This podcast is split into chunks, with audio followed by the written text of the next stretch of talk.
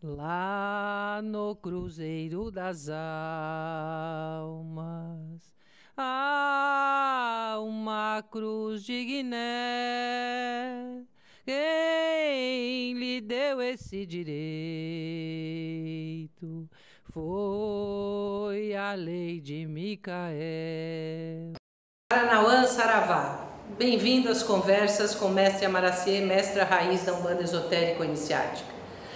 Pensei em fazer estas conversas em agradecimento aos internautas e às internautas que doaram durante oito meses do ano de 2020 para a campanha de solidariedade, que contribuiu para que famílias tivessem acesso ao alimento, totalizando 40 toneladas de alimentos distribuídos. Conto com vocês neste ano e vamos fazer aqui uma troca. Eu dou a vocês um pouco do conhecimento e da sabedoria da Umbanda Esotérico Iniciática e vocês me ajudam a ajudar estas famílias. Pode fazer sua doação por QR Code, por Pix ou em PVT no Facebook. Mokuyu, Motumbá, Conofé, Axé, Saravá, salve, salve. Antes de cumprimentar o público da internet, gostaria de estender as bênçãos aos meus filhos e filhas que estão aqui no dia de hoje.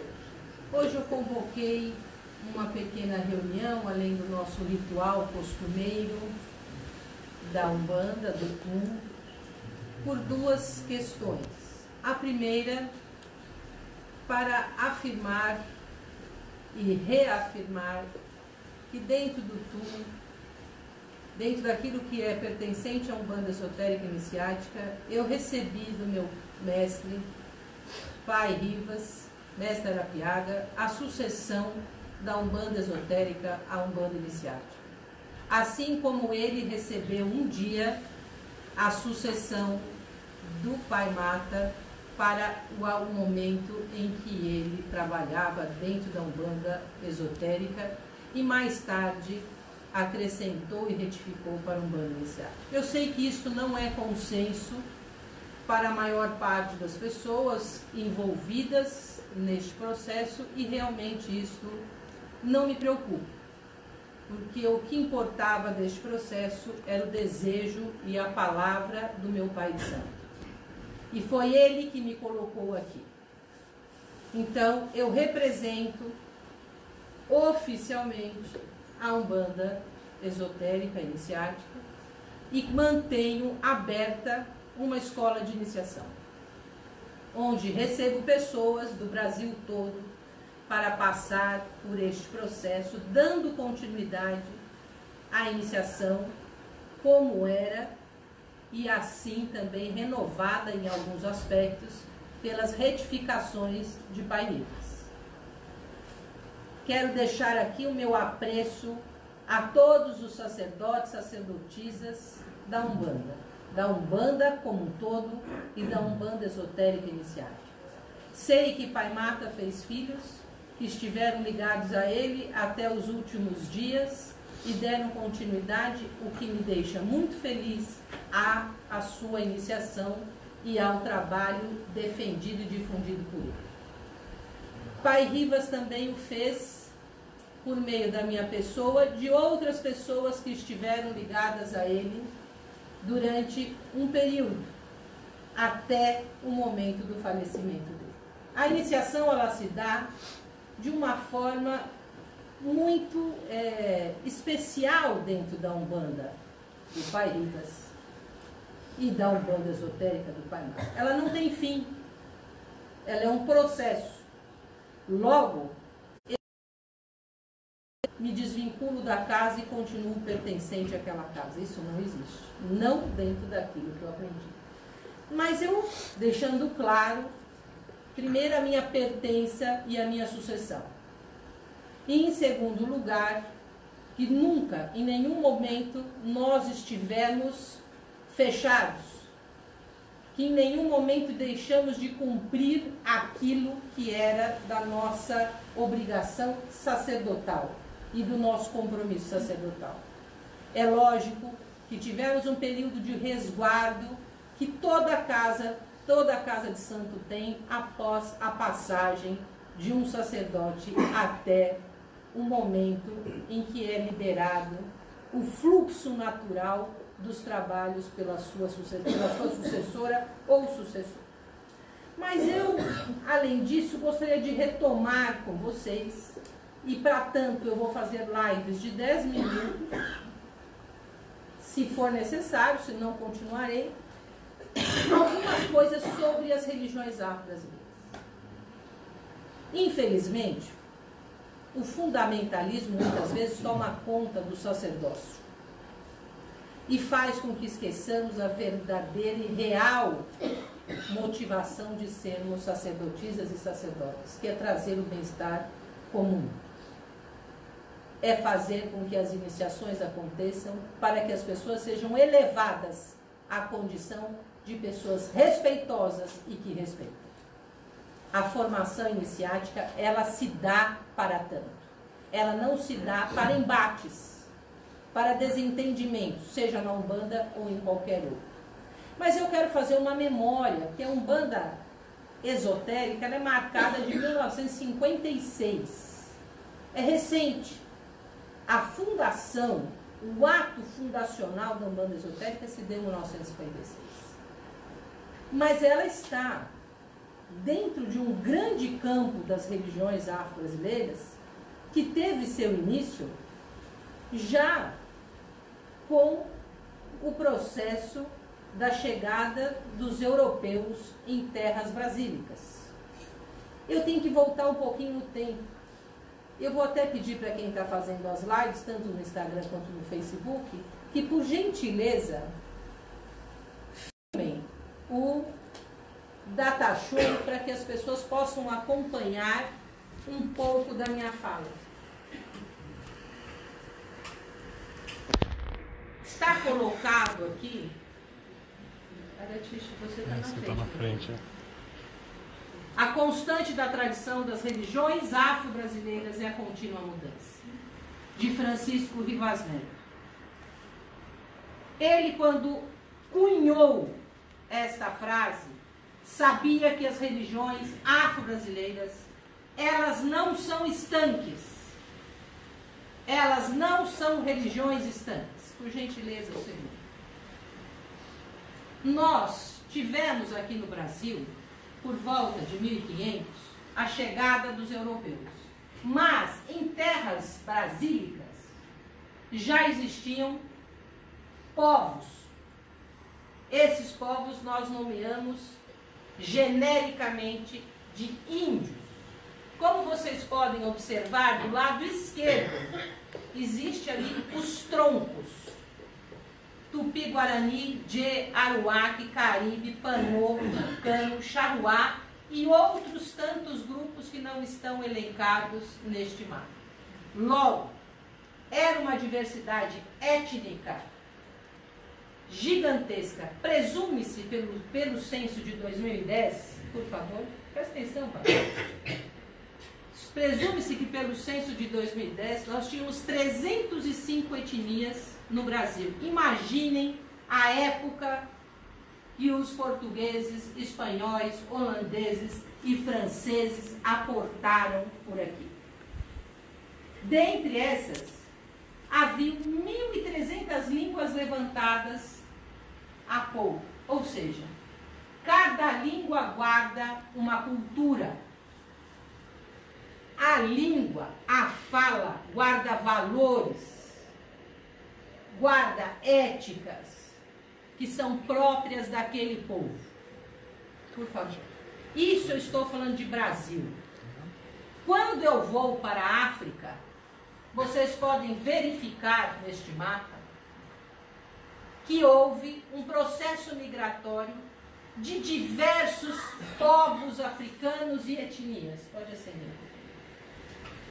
Esses povos, estas etnias, elas também somavam aos milhares, assim como línguas. E eu gostaria de deixar registrado que também, de forma homogênea, a gente fala africano, africana, descaracterizando a diversidade oriunda de África. Tinha múltiplas culturas, religiões, falares e saberes. Quando vieram para o Brasil os, os africanos escravizados, já tínhamos em África uma colonização franca do povo europeu. Eles já estavam lá desde, pelo menos desde 1450. O primeiro reino que eles entraram foi o reino do Congo. Eles fizeram uma parceria com o rei do Congo e, pasmem, ficaram estarrecidos com o processo de urbanização daquele local. Com a cultura, com as alamedas, com as construções. Era um império. Não era um povo ignorante, assim como os indígenas também não eram. Eram culturas diferentes. Culturas. Mas lá nós tínhamos pelo menos duas, duas mil línguas. E vou dizer para vocês, quando chegou aqui, no Brasil, os indígenas foram dizimados de três formas. Vocês estão com medo do coronavírus? Vocês imaginem o que foi quando o europeu chegou aqui com seus vírus? Foi dizimado o povo indígena da costa brasileira de uma forma violenta. Aqueles que não foram dizimados pelos vírus foram dizimados pelas armas e pelos aldeamentos e aprisionamentos. Foi negado desde aquela época a cultura indígena, assim como foi negada a cultura africana. Mas não é ainda. Estes povos, quando vieram para o Brasil, os primeiros a vir foram aqueles que a gente chama hoje de Congo Angola, que é o povo banto é a tradição banca. Foram os primeiros a serem trazidos para o Brasil. Vieram aos milhares e foram sendo acomodados em determinadas regiões do nosso país. Este povo miscigenou com os indígenas e miscigenou com os povos europeus. É lógico. Eu saio da minha terra, da minha casa, da minha própria terra, como foi com os indígenas, eu tive que me reconstruir. Eu tive que trazer para mim uma reconstrução da minha identidade e da minha religiosidade, da minha cultura. Há de sobreviver-se. A sobrevivência era eminente. E a língua que nós falamos hoje, esse falar meio mais malemolente, é um falar banco. Muitas palavras que nós temos no nosso cotidiano é banca. Moleque, cafuné, né, não é? Bunda. Muitas palavras que nós temos no nosso vocabulário são de tradição. Mas esses povos entraram por volta de 1503 até 1530 e foram sofrendo uma dilaceração da sua cultura durante mais de 200 anos. Mas foram ressignificando a sua religiosidade.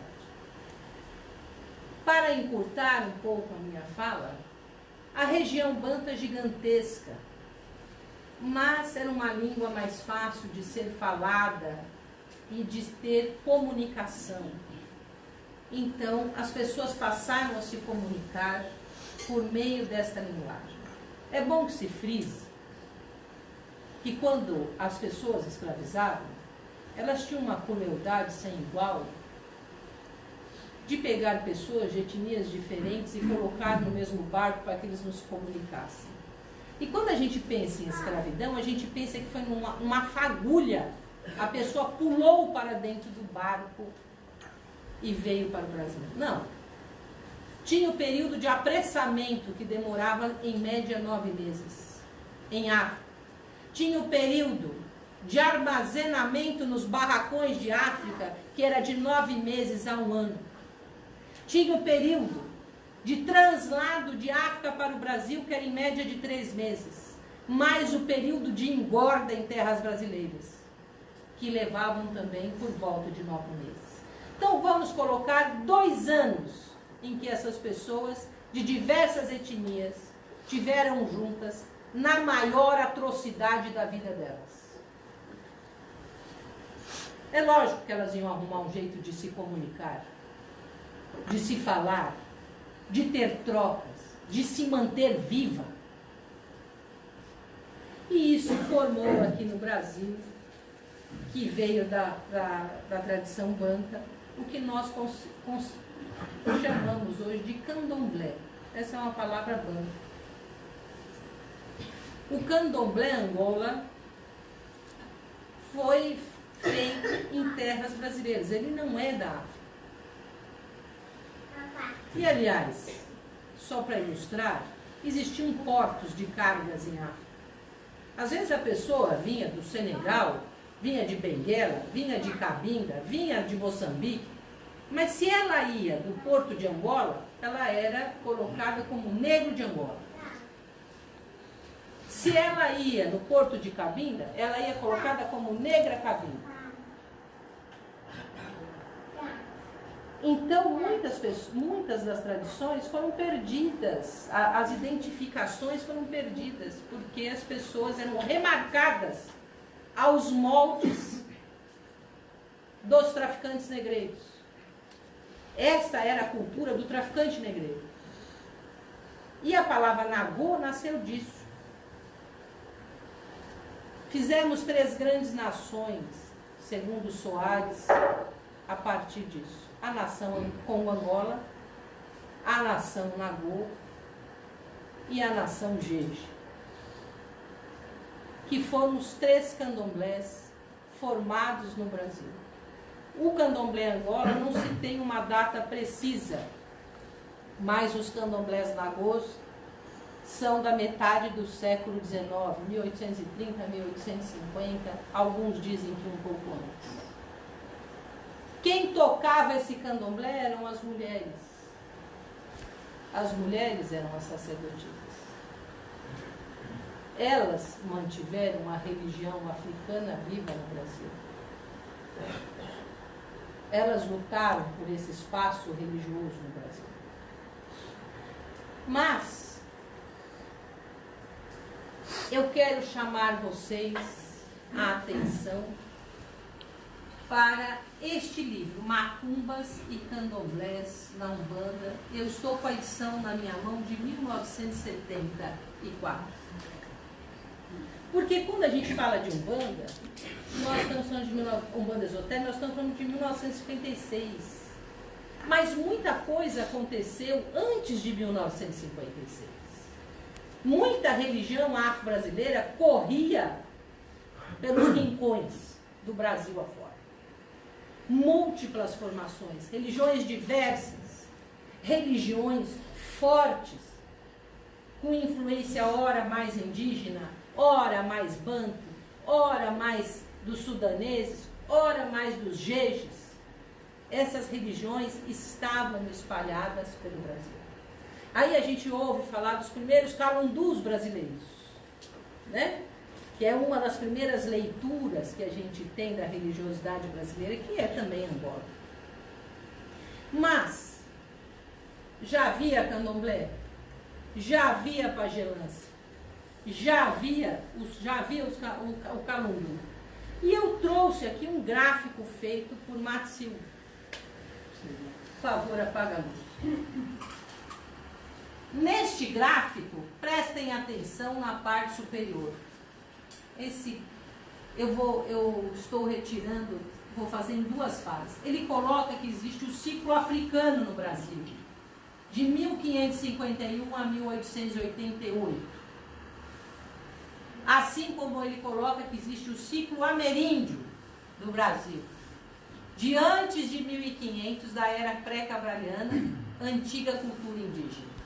Bom, voltando para os africanos, os grupos sudaneses sobreviventes dos rituais Jejinagô e o grupo Banto, sobrevivente dos rituais Congo Angola. Abaixo ele coloca os candomblés Nagô que ultrapassaram o ano de 1888. E pequena parte desviou-se incorporando, surgindo uma derivação maior entre as influências africanas e indígenas, que é a pagelança, e a fusão gerou o que nós chamamos de candomblé de caboclo. É o encontro entre a cultura africana e indígena da era do século XIX. Por favor, próximo. A parte de baixo desse mesmo gráfico tem lá que esses candomblés de Nagô, Angola, misturados com a Umbanda, geraram segundo tipo, segundo tipo de candomblé de caboclo, porque já existiu o primeiro que nós vimos assim. Este tipo de ciclo interpretou a fim de promover uma evolução. E essa evolução, ele falou que era um banda propriamente dita. E considerada porque revelou uma nova sistemática mística, mediúnica e doutrinária. Minha gente, queria chamar a atenção de vocês para duas coisas. O candomblé de caboclo existia antes dessa segunda fase. O candomblé de caboclo veio do candomblé. Mais especificamente do candomblé anônimo. E depois foi abraçado por outras nações de Uruguai que tem os encantados. E ele falou aqui que a Umbanda ela veio do candomblé Angola, aliás, do candomblé de caboclo com a pagelança. A única coisa é que vem dentro dessa doutrina que promove reações, readequações de valores. Por favor. Tem também neste mesmo livro, na página 105, que está escrito assim: Esse catimbó, conforme acabamos de dizer, foi produto de uma degeneração maior e teve sua origem lá no norte e nordeste do Brasil, Bahia, Pernambuco e Alagoas. Nele, no princípio, houve uma certa hierarquia, assim mais ou menos formada. Tinha o mestre, chefe de grupamento. A rainha, espécie de segundo chefe o secretário, a secretária, mestre da rainha, além dos discípulos, homens e mulheres. Por favor. Não, continua. Foi? E eu quero chamar aqui na atenção que na página 105 ele coloca as vocações eram e ainda são para os denominados de mestres de linha do astral. Daí veio a origem histórica popular, não oculta esotérica, das sete linhas ou vibrações tradicionais da Umbanda que diziam como os encantados que tanto podia ser caboclos índios desencarnados ao mundo. Parmata fala, na sua obra, Macumbas e Candomblés, que as sete linhas da Umbanda Esotérica têm a sua ascendência no Catimbó. São as sete cidades sagradas do Catimbó da Jurema. Mas não para por aí. Ele também fez outras colocações. E uma delas, e verdadeiramente a palavra Umbanda surgiu no Brasil mesmo, nos primeiros terreiros de vivência popular, que inicialmente eram tidos como candomblés de caboclo. Assim, entremos na concepção esotérica dos iniciados humanistas sobre orixás e outros pontos fundamentais. De princípio, a genuína corrente astral de Umbanda selecionou somente cinco dentre os orixás cultuados do Nagô e fez adaptações, revelando mais duas, para se entrosarem no conceito centenário de quase todas as escolas iniciáticas do mundo. Eu não sou eu quem falo isso.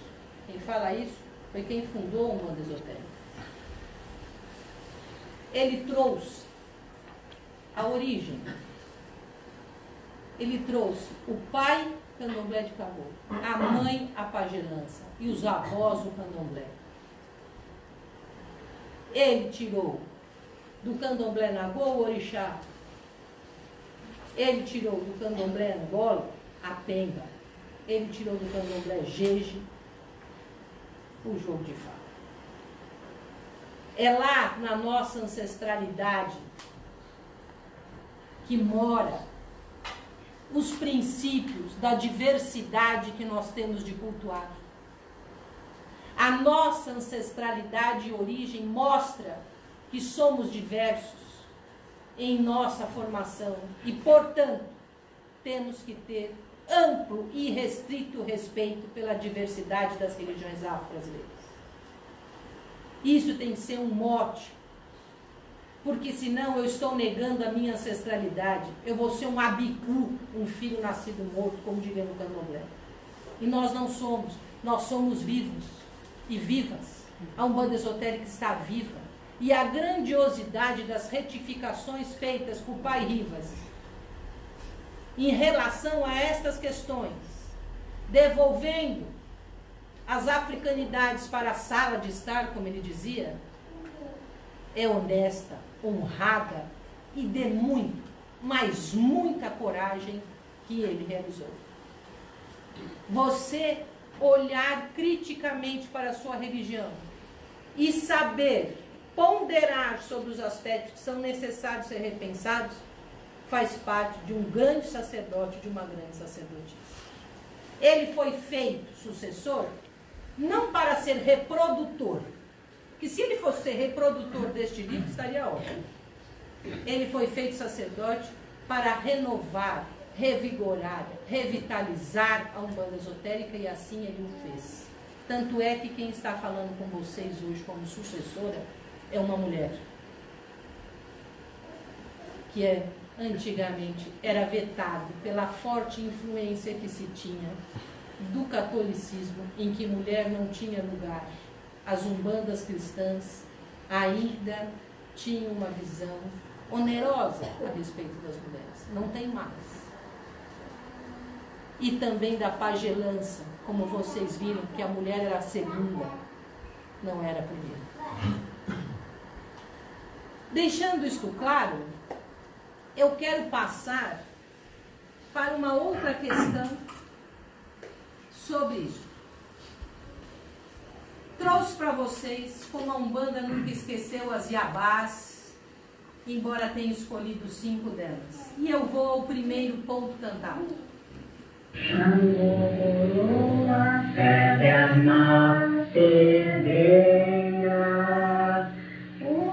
sentido de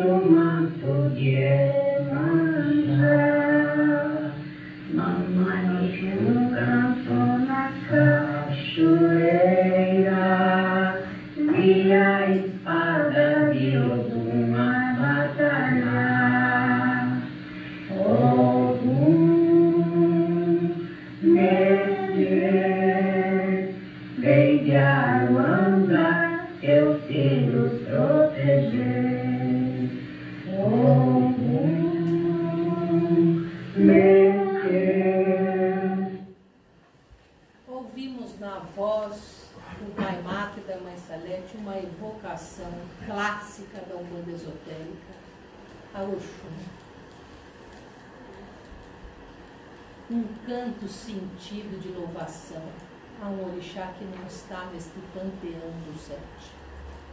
Podem me dizer, é a cabocla de Oxum. Mas para ter caboclo é para ter divindade.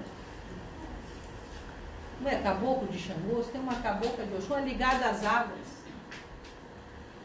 É uma justificativa, mas não tão plena assim. Mas aí nós vamos ouvir na voz, pode deixar a luz acesa. Nós vamos ouvir na voz não, melhor gostar.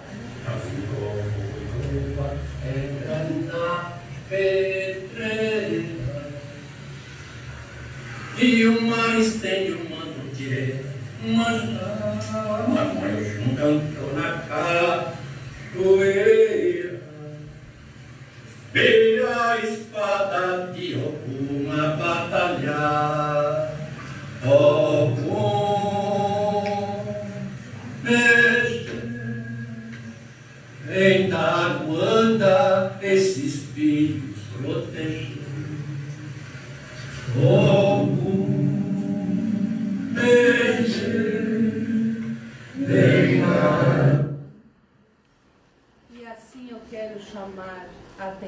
para aquilo que é o núcleo estruturante das religiões, também trabalhado por Pai Ele não muda.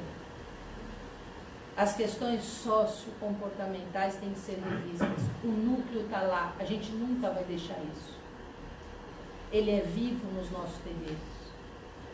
Não só no ponto cantado, mas como eu disse na pembra, não é? nos orixás cultuados. Ele está lá. Talvez a gente cante esses pontos sem saber que há por detrás dele uma força viva do culto Nagô, do orixá. E assim, eu espero ter deixado para vocês a expectativa de uma reflexão, se não a certeza dela. Mas eu quero mostrar a vocês, em última contribuição, aqui uma foto do Pai Rivas, quando ele foi consagrado. Pai Rivas sendo consagrado por Pai Mata, num dia histórico, em 1983. E ele, aí neste momento, recebe direto do Pai Guiné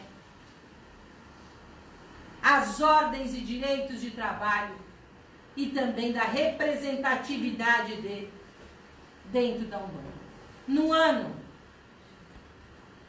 de 2000, eu não sei ao certo, eu tinha 29 anos. Neste momento eu tinha 29 anos. 98? 4. 94. 1994. Eu recebi direto do Pai Chico a minha iniciação. A semelhança não deve ser à toa. E nem deve ser aleatória porque eu não me lembro de outra pessoa em que o próprio Pai Rivas incorporou para que fosse passado a iniciação e as ordens de trabalho.